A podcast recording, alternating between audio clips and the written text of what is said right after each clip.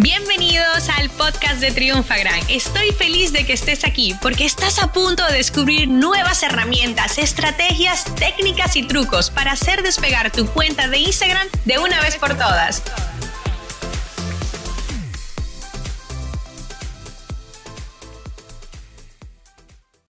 ¿Cómo nacen y mueren realmente las campañas de publicidad en Instagram y Facebook? Fíjense, al momento que estoy grabando este podcast, muchas personas me han escrito y me han dicho, Vilma, ¿qué está pasando? Las campañas le cuestan mucho arrancar, las campañas no me dan los mismos resultados que antes. Y señores, es que es normal.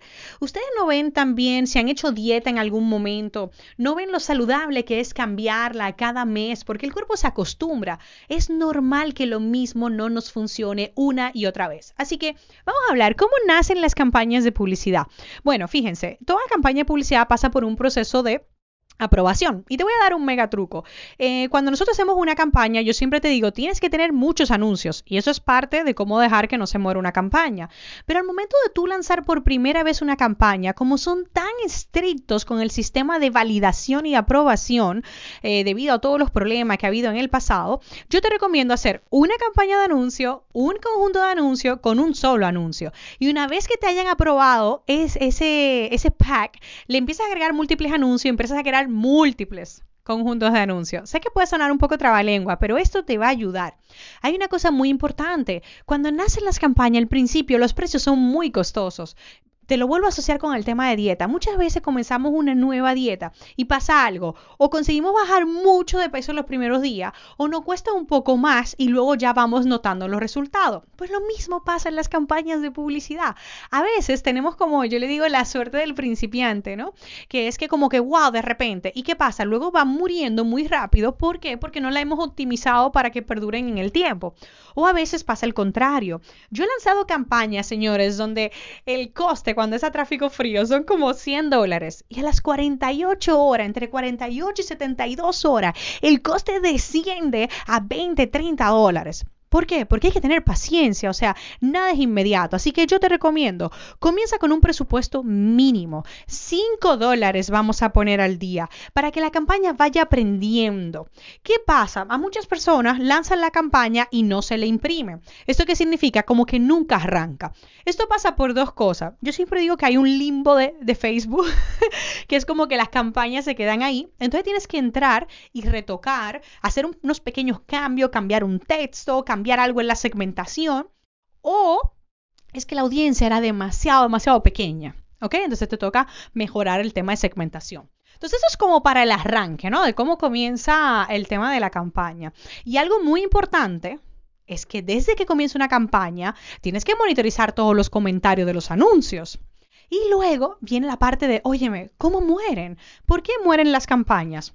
Uno, Déjeme decirle algo. Yo tengo un anuncio en concreto, no una campaña, un anuncio que lo tengo desde el 2017. Es lo bueno de crear creatividades sin el logo del curso o del servicio, del producto que vendemos. Y ese anuncio yo lo activo y lo apago. Lo activo por 15 días, lo apago por cuatro semanas, vuelvo y lo activo. ¿Por qué? Porque las personas si no se cansan de siempre ver los mismos, pero los buenos anuncios perduran en el tiempo. Entonces, tú no puedes dejar que una campaña se muera, con lo cual lo primero es tener un repertorio de un montón de variaciones. Si tú vas a hacer un anuncio para historia, ¿qué te cuesta después de los 15 segundos volver a grabar varias versiones y otro día improvisada, nuevas versiones? Y recuérdate que los vídeos, mientras más caseros, son más efectivos.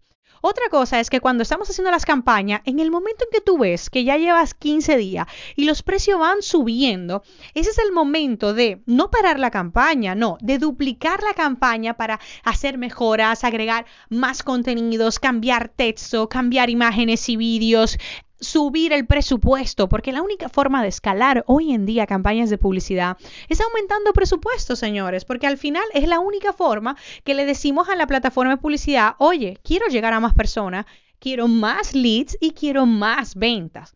Otro signo de que las campañas eh, estén ya muriendo, muchas personas se equivocan al momento de medir. Porque, por ejemplo, en un funnel donde primero captan leads y luego venden, las personas cuando ven el coste del lead altísimo, apagan. Ese conjunto de anuncios, apagan el anuncio. Y es un error.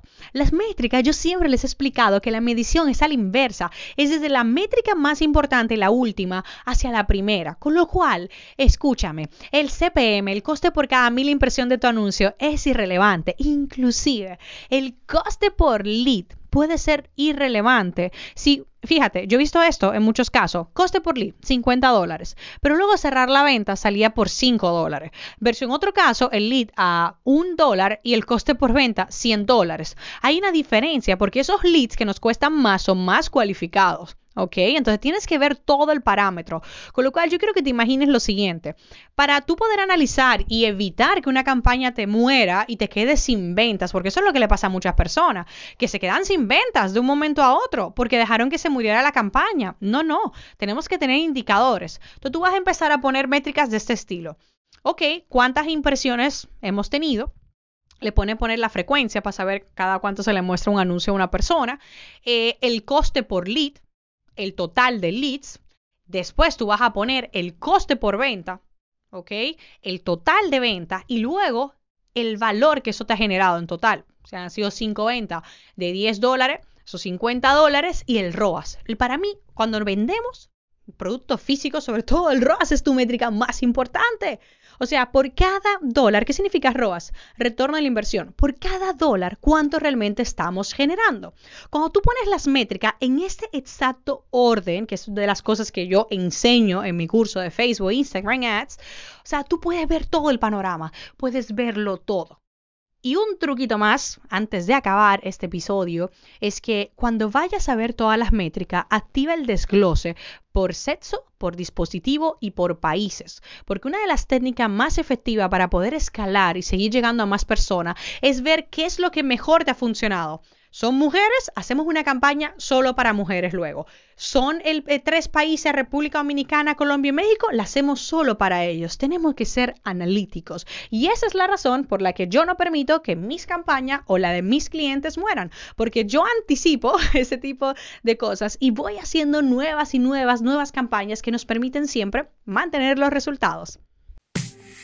Esta sesión se acabó y ahora es tu turno de tomar acción. Suscríbete para recibir el mejor contenido de Instagram. Y si te ha gustado este episodio, compártelo en Instagram etiquetándonos arroba triunfagran.